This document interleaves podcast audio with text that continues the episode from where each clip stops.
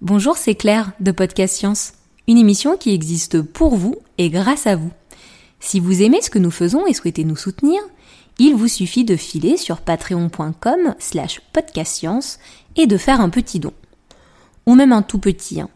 Pour même pas le prix d'une tablette de chocolat par mois, vous nous aidez à servir la science dans la bonne humeur et c'est notre joie. Merci et bonne émission.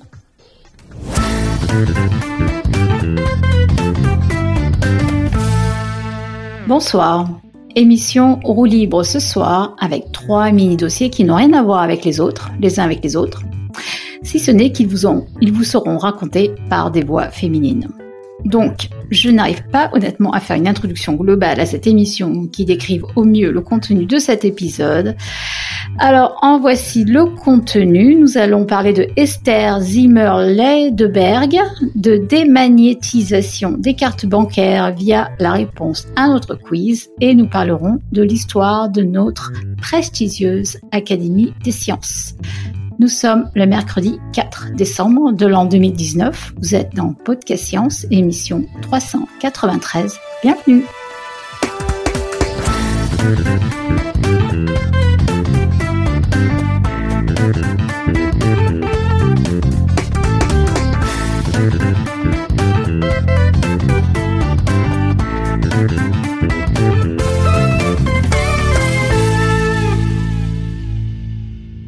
Bien, ce soir, ce sera moi, Irène, qui vous présenterai cette émission et je serai accompagnée par Pascal à la technique depuis les environs de Strasbourg. Mulhouse. Mulhouse. Salut tout le monde. bon, c'est en Alsace. voilà, le nord-est, quoi. On a Tube depuis Barcelone? Salut. Et on a Cléora depuis la Normandie. Bonsoir à tous. Et donc, comme je le disais dans mon ersatz d'introduction, nous avons mis trois mini-dossiers ce soir pour cette émission. Et donc, on va commencer tout de suite par celui dont le format est nouveau pour nous tous. Et j'espère franchement que vous allez l'apprécier tout autant que je l'ai aimé. Voilà. Donc, en fait, euh, je vais quand même vous présenter. C'est une nouvelle chronique qui, qui, pointe le bout de son nez sur Podcast Science qui s'appelle Not Just the Wife. Donc, euh, ça veut dire pas seulement la femme de. Et c'est en fait une traduction des épisodes du, du Dr. Kat Arney du podcast Genetics Unzipped. On vous mettra dans les notes d'émission les pages web correspondantes. Et c'est un podcast de la Société génétique du Royaume-Uni.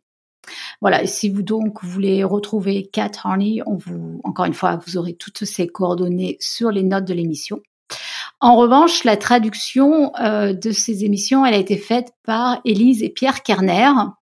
Et euh, c'est la jolie voix d'Élise Kerner, qui est absolument adorable en fait, euh, que vous allez entendre maintenant. Et donc pour cette première chronique, on va s'intéresser à l'histoire d'Esther Zimmer Lederbeg. Et donc la voilà.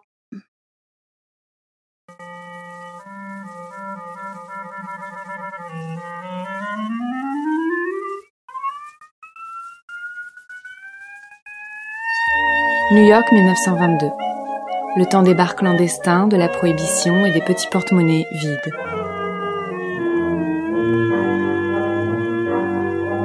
C'est la semaine qui suit Hanouka dans le Bronx. Et Pauline et David Zimmer viennent de donner naissance à Esther. La famille Zimmer vit avec peu de moyens mais la jeune Esther excelle à l'école et parvient à intégrer le Hunter College, qui fait partie de l'université publique de New York City. Mais au lieu d'étudier les langues ou la littérature comme le souhaitaient ses professeurs, elle se consacre à la biochimie. Ce n'est vraiment pas un sujet pour une jeune fille juive et certainement pas une discipline permettant de faire carrière. Science, schmiance.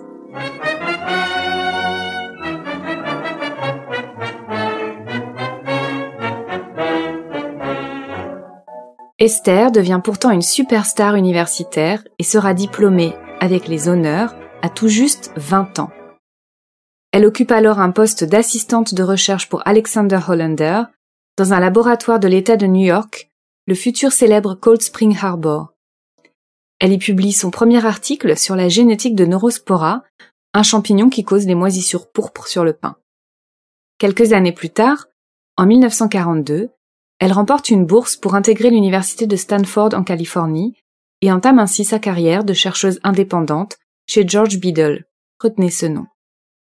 Issue d'une famille pauvre, dans l'incapacité de la soutenir financièrement, Esther doit compléter son maigre salaire en travaillant comme assistante d'enseignement et parvient à négocier un logement gratuit en échange des corvées ménagères de sa propriétaire.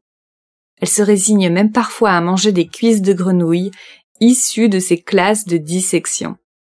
1946 représente une année importante pour Esther Zimmer. Non seulement elle obtient son diplôme de Stanford, mais elle se marie à Joshua Lederberg.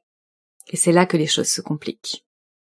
À ce moment, Lederberg, de trois ans son cadet, a déjà obtenu un poste de professeur assistant à l'université du Wisconsin, alors qu'il n'a même pas achevé son doctorat.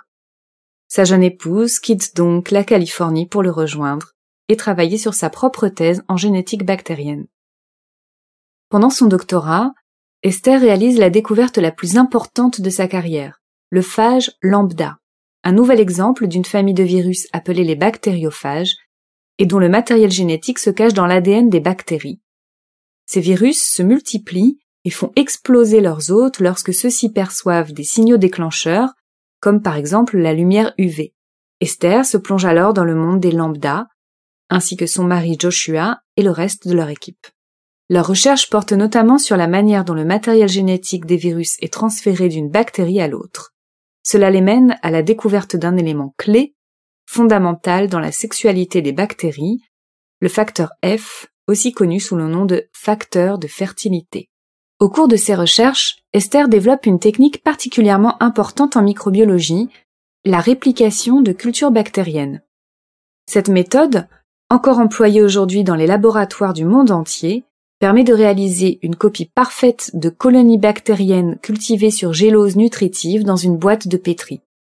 Esther invente un système ingénieux. Elle applique un tampon recouvert de tissu en velours sur la surface d'une boîte de pétri où poussent des bactéries, qu'elle réapplique ensuite sur une boîte vierge. Dans cette procédure, les fibres du tissu agissent comme de minuscules seringues, récupérant juste assez de bactéries pour démarrer une nouvelle colonie sur le milieu de la nouvelle boîte de pétri. Une idée simple, mais que personne n'avait eue jusqu'alors, et qui a révolutionné la discipline de la microbiologie. Détail savoureusement féminin de cette histoire. Elle teste pour la première fois son idée en utilisant l'applicateur de son nécessaire de maquillage et passe ensuite un temps conséquent à chercher la marque de maquillage offrant le meilleur applicateur pour une telle procédure, mais aussi à expérimenter le protocole idéal pour laver ce matériel afin d'obtenir les meilleurs résultats, au point de réaliser des comparaisons entre les différents détergents à utiliser. Joshua gagne un prix Nobel, récompensant son travail de recherche sur la manière dont du matériel génétique peut être transféré entre bactéries, mais aussi sur la manière dont les gènes bactériens sont régulés. De nombreux prix Nobel sont souvent partagés entre les différents chercheurs impliqués dans les recherches estimées révolutionnaires. Et dans notre cas, qui donc a partagé ce prix Nobel avec Joshua Lederberg? Certainement pas sa femme, alors que son travail sur les phages lambda et les bactéries a été crucial pour le succès des recherches de son mari. C'est Edward Tatum, mais aussi George Biddle, le précédent directeur de recherche d'Esther à Stanford, qui se sont vus récompensés. Esther n'a pas même été mentionné une seule fois durant le discours de ces trois messieurs. Les Lederberg prennent ensuite la route vers Stanford, où Joshua a été invité à créer et diriger un nouveau département de génétique. Alors qu'ils ont sensiblement le même âge et des capacités intellectuelles identiques, la carrière des deux époux a été nettement différente. Joshua accumulé les postes d'enseignement, de direction des départements scientifiques jusqu'à son élection à la prestigieuse Académie nationale des sciences. Mais alors que la carrière de son mari poursuit son ascension, en partie grâce à son travail, Esther lutte pour trouver un emploi à Stanford. Avec deux autres chercheuses, elle sollicite le doyen de l'université pour exiger qu'au moins une femme soit admise parmi les équipes scientifiques. Elle réussit finalement à obtenir un poste pour lequel elle est surqualifiée et qui ne lui a été proposé que parce qu'il n'était pas payé. Sans grande surprise, les Lederberg divorcent en 1966 et Esther fonde rapidement à Stanford un groupe de soutien pour femmes divorcées, paraît-il très animé. Enfin indépendante, Esther brigue la direction du centre de référencement des plasmides de Stanford. Les plasmides sont de petites molécules circulaires d'ADN pouvant être transférées dans des bactéries pour accomplir toutes sortes de protocoles de microbiologie. Elle poursuivra cette activité bénévolement après sa retraite en 1985, l'année où, enfin, Stanford lui décernera le prix honorifique de professeur émérite. La science n'était pas la seule passion d'Esther, qui était également grande amatrice de musique médiévale, baroque et de la Renaissance. Elle a même fondé un orchestre de flûte à bec, encore actif aujourd'hui dans le parc de Menlo dans la baie de San Francisco. C'est d'ailleurs ainsi qu'elle a rencontré son second mari, Matthew Simon, qu'elle a épousé en 1993 alors qu'elle était âgée de 70 ans. Esther est décédée en 2006, à l'âge de 83 ans. Comble de la frustration, sa nécrologie dans le New York Times mentionne son ex-mari quatre fois, évoquant sa présidence de l'université Rockefeller et le fait qu'il venait d'obtenir la médaille de la liberté décernée par George Bush. Même après sa mort, elle restait dans l'ombre de l'homme dont elle avait divorcé quarante ans plus tôt. Les et Esther, que ta propre histoire soit désormais transmise.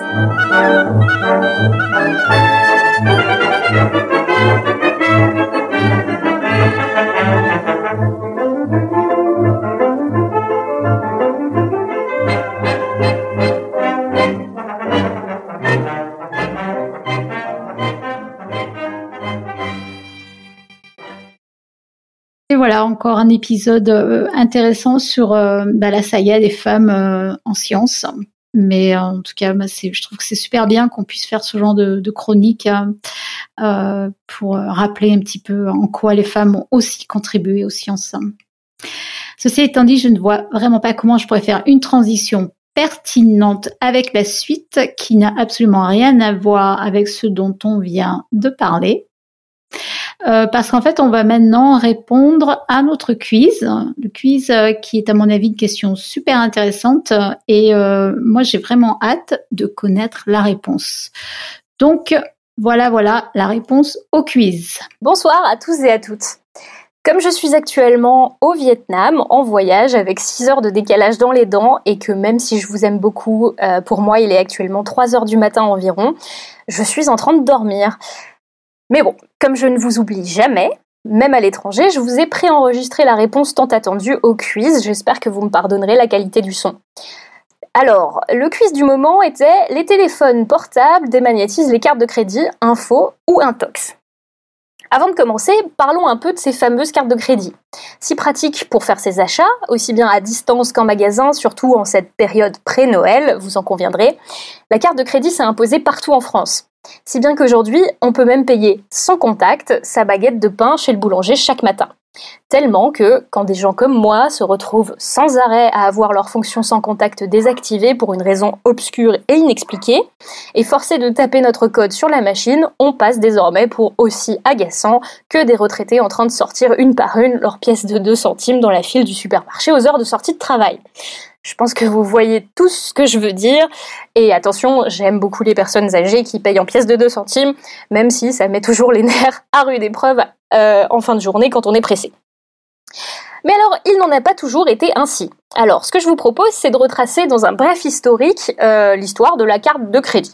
Donc, selon Wikipédia, la première carte de paiement aurait été développée par Western Union. Elle aurait été en métal et elle aurait daté de 1914.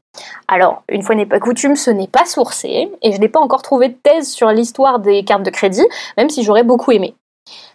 Mais il a existé euh, plus tard des cartes embossées, c'est-à-dire avec des bosses pour coder de l'information, ainsi que des cartes à code barre.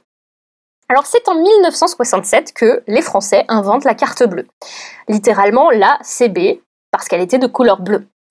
Pour la première fois, elle permet aux Français de retirer de l'argent sans se rendre physiquement dans une banque, fonctionnant par embossement, c'est-à-dire grâce à une inscription en relief. En 1971 arrive la carte de paiement à piste magnétique, permettant d'encoder les informations sur une bande magnétique. Alors j'ai un petit aparté, une petite anecdote à faire. Il paraîtrait que Forrest Paris, un ingénieur de la société IBM, euh, travaillait depuis quelque temps sur la façon de fixer une piste magnétique sur une carte en plastique. Frustré de ses échecs, c'est sa femme, Dorothea, un fer à repasser à la main, qui lui suggéra d'utiliser la chaleur du fer pour fondre la bande magnétique dans le plastique. Un pragmatisme qui aura eu les conséquences qu'on connaît sur tous nos modes de vie. Voilà, je ferme cette petite parenthèse puisque j'ai trouvé l'anecdote assez amusante. En 1974, la première carte à puce est brevetée par Roland Moreno, un Français, même si originellement le concept est décrit dès 1947 par un ingénieur britannique. Euh, alors, c'est des pistes de cuivre qui sont simplement imprimées sur de la bakélite. Dans les années 1980, alors beaucoup de sites ne sont pas d'accord exactement sur la date, euh, se généralise la carte à puce et on installe des TPE, terminaux de paiement électronique chez les commerçants. Dans les années 90, on rajoute le code pour plus de sécurité. Et finalement, la, technologie sans contact débarque vers 2004, utilisant le principe NFC pour Near Field Communication ou communication par champ proche en français, euh, aux grandes dames des plus méfiants d'entre vous qui craignent maintenant pour la sécurité de leur carte bancaire dans la rue. Alors juste pour vous mettre à jour, depuis 2010, la carte bleue n'existe plus vraiment, euh, car CB est un groupe qui a été intégralement racheté par Visa. Le logo existe toujours sur les cartes et désigne maintenant le terme carte bancaire. D'ailleurs, vous pouvez customiser votre CB à volonté pour qu'elle soit de toutes les couleurs. En gros, euh, pour reprendre un peu le fil, votre carte de crédit peut fonctionner soit grâce à sa bande magnétique, soit par sa puce électronique, ou soit maintenant par une antenne d'émission NFC, Near Field Communication. Alors, comment ça fonctionne?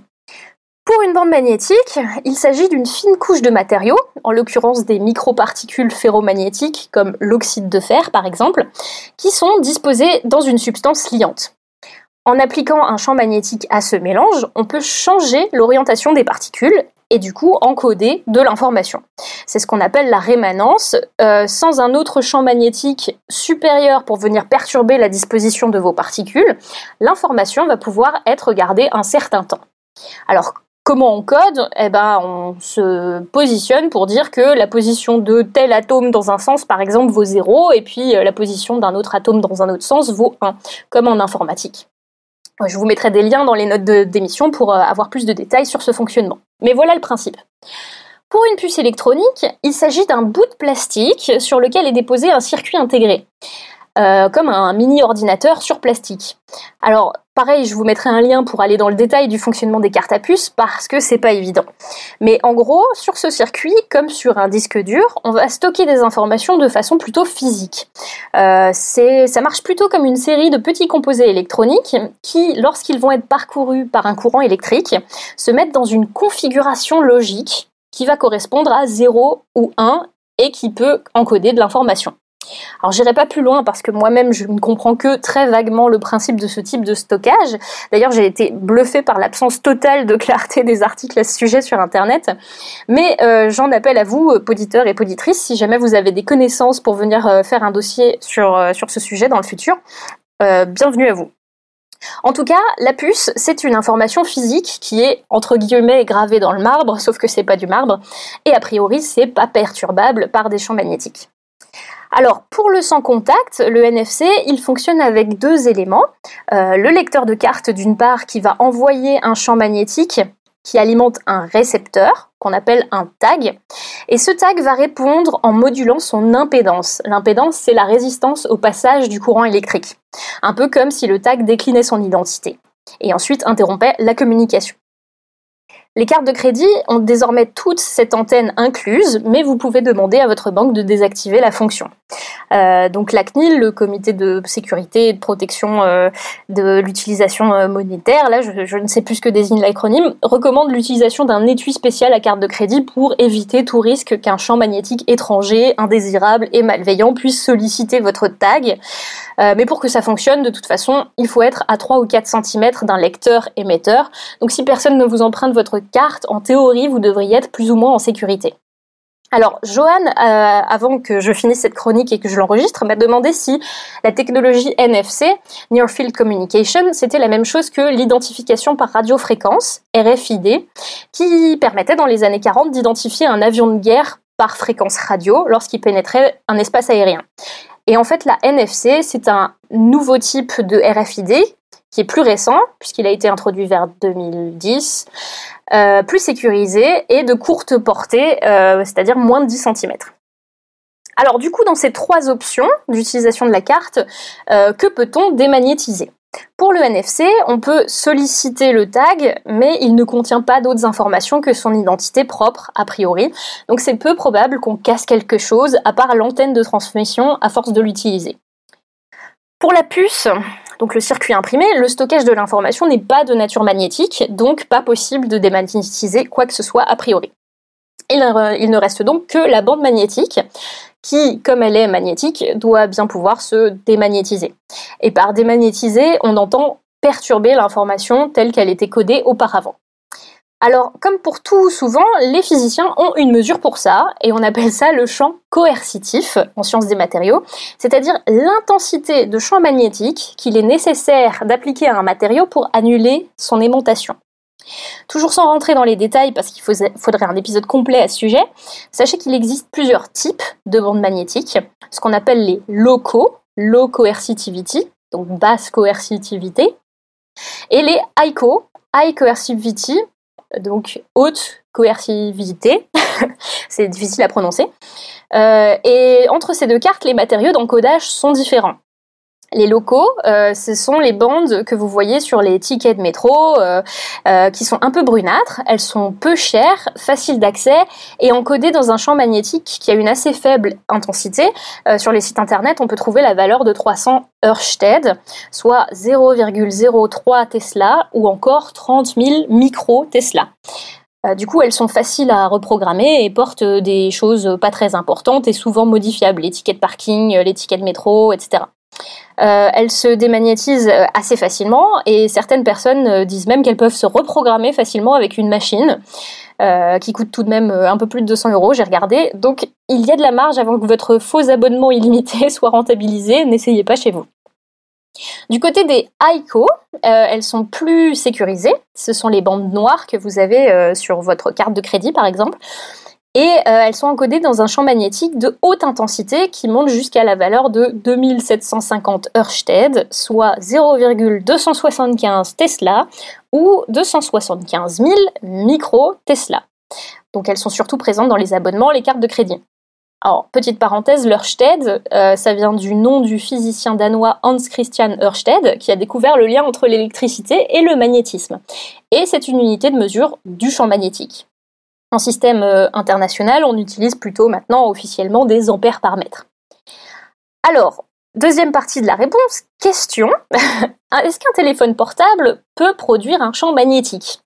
Alors oui, vous avez déjà peut-être tous vu cette vidéo circuler sur Internet avec de la poudre magnétique qui bouge à côté d'un iPhone, ou comme on a fait remarquer euh, euh, en réponse au quiz, euh, Frédéric Lanoux nous a envoyé un message pour nous dire, eh oui, les trombones souvent sont attirés par, le téléphone. Donc effectivement, il y a des aimants dans les téléphones portables, mais est-ce que ce champ magnétique est suffisant pour impacter la bande magnétique d'une carte de crédit.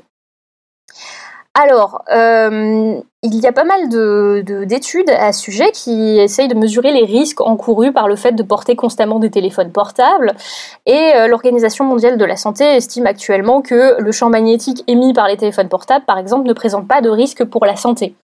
Euh, on a notamment démontré euh, le lien, enfin, on a notamment pas démontré justement le lien entre l'utilisation des téléphones et l'occurrence des cancers du cerveau et ce genre de choses. Donc, l'Office fédéral pour la protection contre les rayonnements de la République fédérale d'Allemagne euh, a fait mesurer l'exposition journalière d'environ 2000 personnes dans toutes les professions et dans toutes les conditions d'exposition possibles dans leur dans leur expérience. Et euh, toutes ces personnes, pour, pour, faire la mesure, ont été munies, pendant 24 heures de dosimètres individuels. Euh, L'exposition mesurée variait dans d'importantes proportions, mais la moyenne se situe autour de 0,10 micro-Tesla.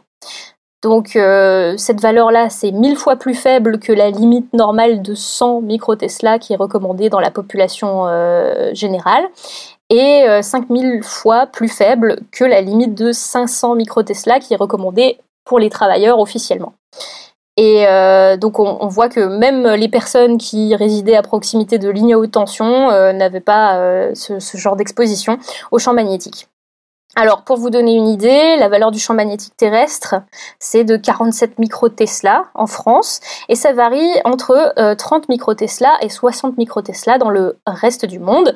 Et si on fait des mesures pour des appareils électriques, euh, incluant les téléphones portables, à 3 cm de proximité, on estime que l'intensité du champ magnétique peut monter jusqu'à 2000 microtesla dans des sèches-cheveux ou des rasoirs électriques. Euh, les valeurs les plus importantes sont atteintes par les micro-ondes ou les téléviseurs. Euh, mais euh, ces valeurs-là sont de toute façon insuffisantes pour démagnétiser ne serait-ce que les bandes magnétiques locaux dont je vous parlais tout à l'heure. Alors, on peut aussi regarder les aimants permanents, comme les magnettes de frigo. Eux, ils ont une intensité de champ magnétique d'environ 0,01 Tesla. Euh, les magnettes d'étui de téléphone portable aimantés très puissants peuvent du coup dépasser la valeur du champ coercitif des bandes locaux, mais en théorie pas des bandes ICO. Donc pour être euh, certain, hein, si vous ne voulez pas démagnétiser votre ticket de tram par exemple, euh, mieux vaut dans tous les cas éviter de frotter des aimants directement sur les bandes magnétiques ou les étuis de portable avec des aimants très très intenses. Alors pour votre culture générale, juste sachez que cette année, euh, dans une publication du 12 juin 2019 dans la revue Nature, ils ont réalisé un aimant de taille inférieure à celui d'un rouleau de papier toilette dans un matériau supraconducteur. Euh, cet aimant a battu un record mondial et a atteint un champ magnétique de 45,5 Tesla. Le précédent record étant détenu par un aimant qui générait 45 Tesla et qui pesait quand même 35 tonnes dans un matériau classique. Voilà, petit aparté euh, terminé.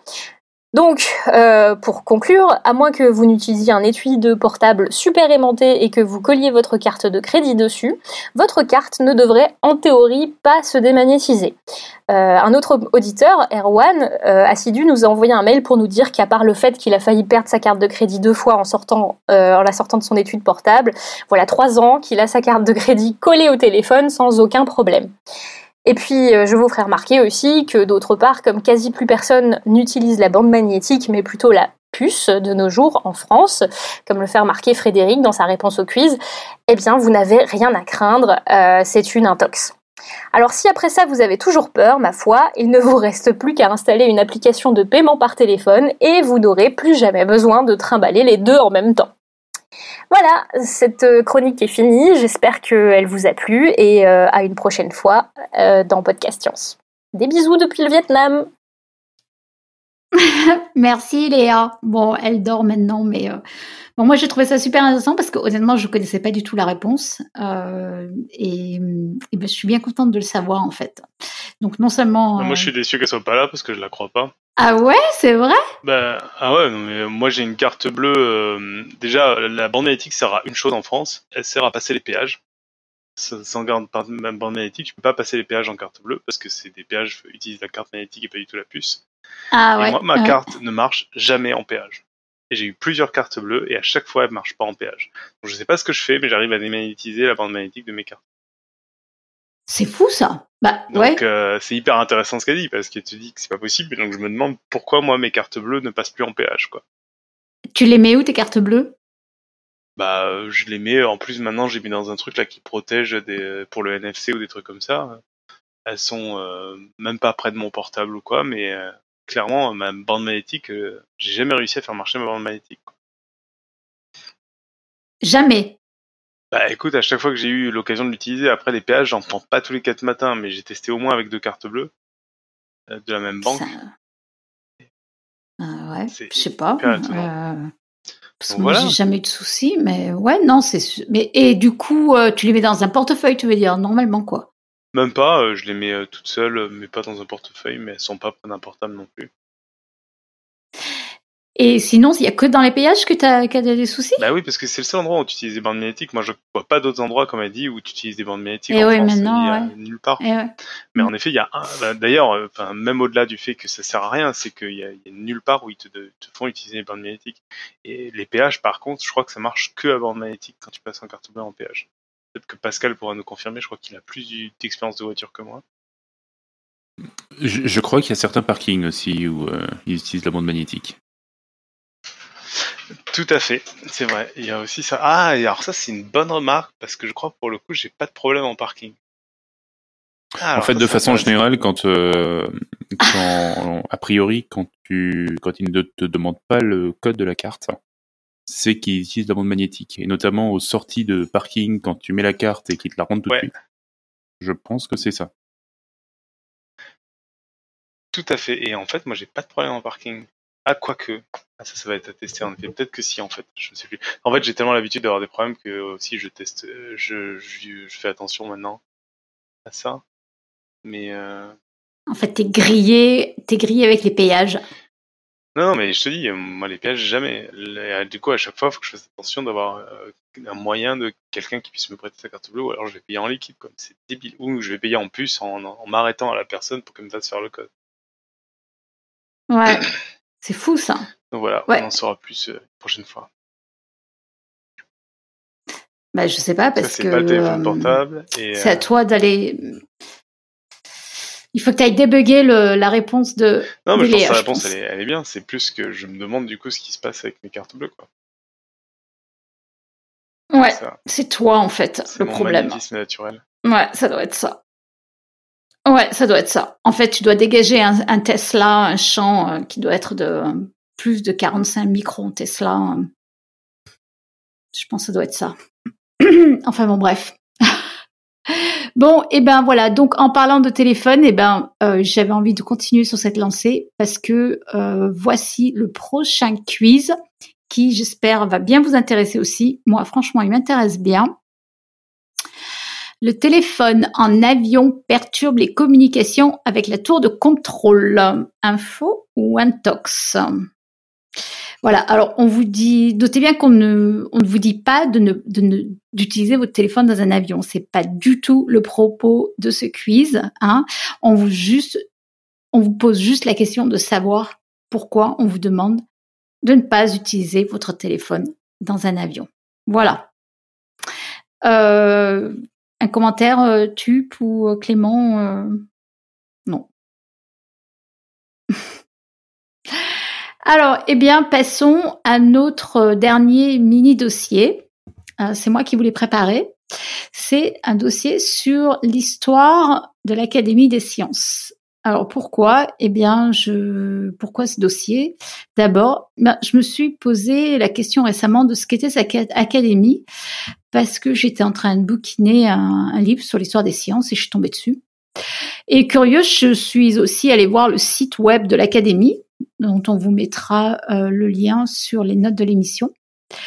Et donc, je vais commencer par lire comment elle se présente elle-même, cette Académie des sciences, euh, parce que honnêtement, moi, j'avoue que je ne savais pas à quoi ça servait, en fait, l'Académie des sciences. Donc voilà comment elle-même se présente. Depuis 1666, l'Académie des sciences se consacre au développement des sciences et conseille les autorités gouvernementales en ce domaine. Indépendante et pérenne, Placée sous la protection du président de la République, elle est l'une des cinq académies siégeant à l'Institut de France. Elle est aujourd'hui riche de 266 membres. Il y a aussi des membres associés, euh, étrangers et des correspondants. Ils sont élus parmi des scientifiques français et étrangers, euh, réputés les plus éminents. Et l'Académie des sciences est pluridisciplinaire et largement ouverte aujourd'hui à l'international.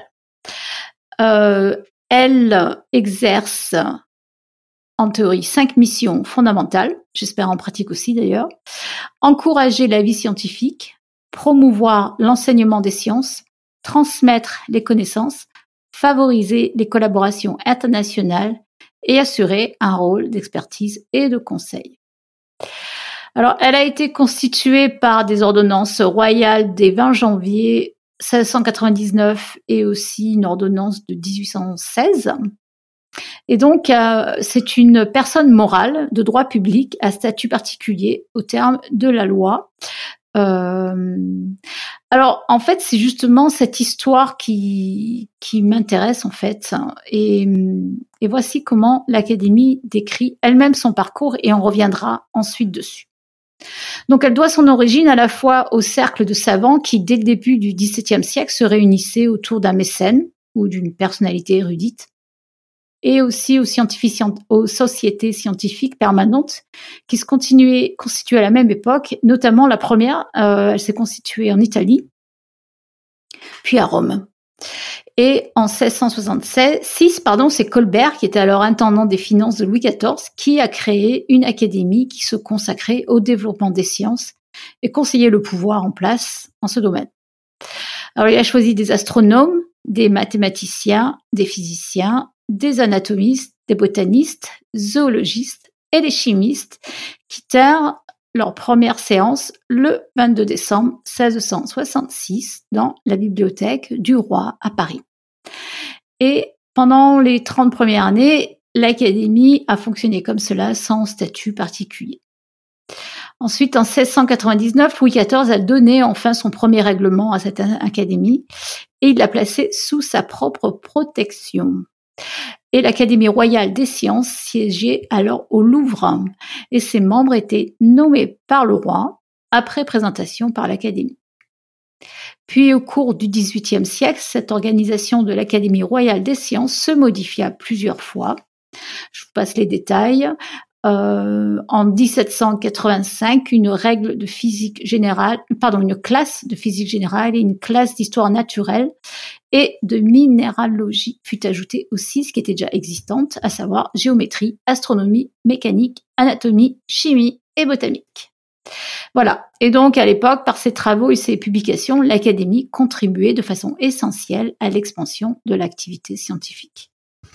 Mais en août 1793, au détour de la Révolution, la Convention supprima toutes les académies, dont celle-ci évidemment.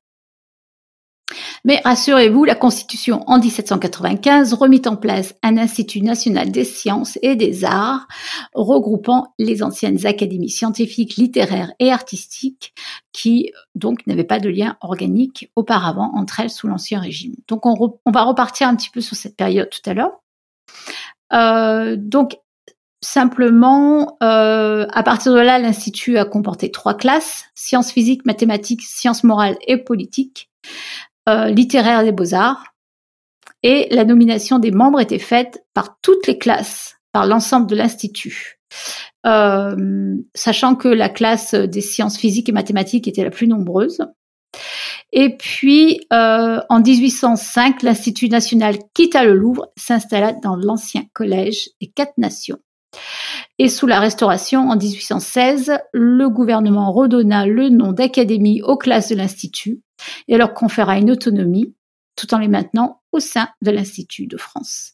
Donc les bases de la structure actuelle constituent de sections composées de membres, de correspondants et d'associés étrangers sont posées. En 1835 paraissent quelque chose qui est très important, ce sont les comptes rendus des séances de l'Académie des sciences qui deviennent rapidement un instrument de première importance pour diffuser les travaux scientifiques français et étrangers. Donc ça, ce sont des revues euh, qu'on trouve encore aujourd'hui, qui sont très très euh, utilisées. Et euh, aujourd'hui, l'Académie cherche toujours à mieux jouer son rôle de réflexion, d'évaluation, de proposition sur les questions de société qui sont posées par le développement des sciences et des techniques, euh, sur l'organisation et la qualité de la recherche et de l'enseignement des sciences, sur le développement des relations scientifiques internationales et enfin sur le rayonnement et la diffusion de la science auprès du public. Et donc en 2016, l'Académie a fêté ses 350 ans. Alors voilà, tout ça c'est très intéressant, mais c'est quand même l'histoire officielle et il y a quand même quelques détails euh, qui sont quand même intéressants, qui sont pas du tout mentionnés euh, dans, dans, cette histoire, qui est donc l'histoire officielle.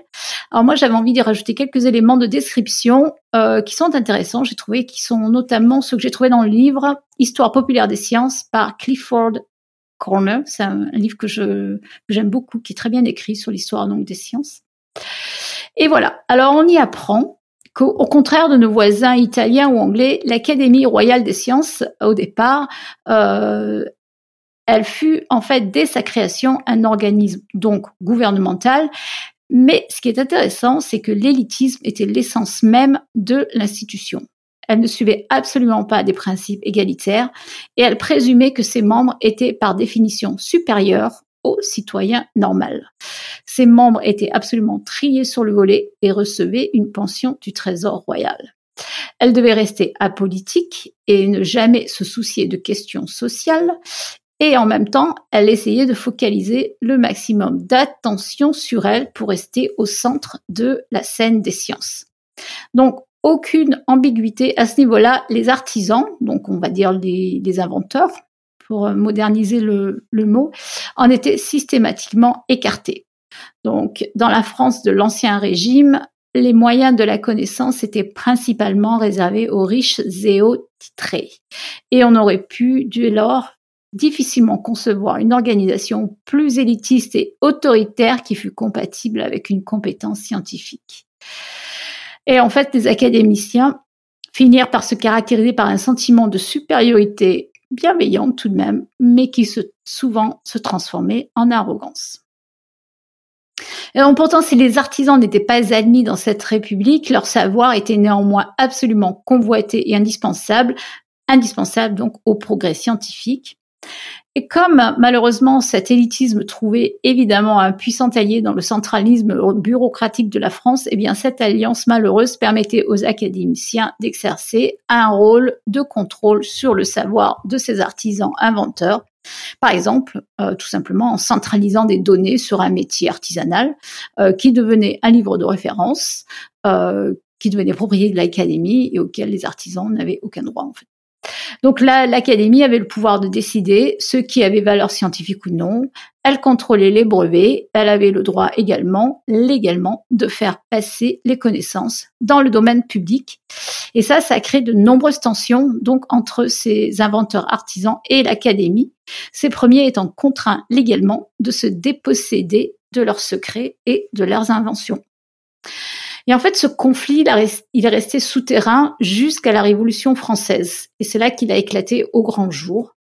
Euh, on peut imaginer aisément, euh, je ne sais pas, par exemple, un mécanicien astucieux, voire génial, mais peu fait aux bonnes manières des académiciens qui se tient devant un comité scientifique avec une nouvelle machine de son invention, mais qui store son chapeau misérable dans ses deux mains et qui essaye de répondre à des questions absolument incompréhensibles par lui sur les lois de la statique et de la dynamique.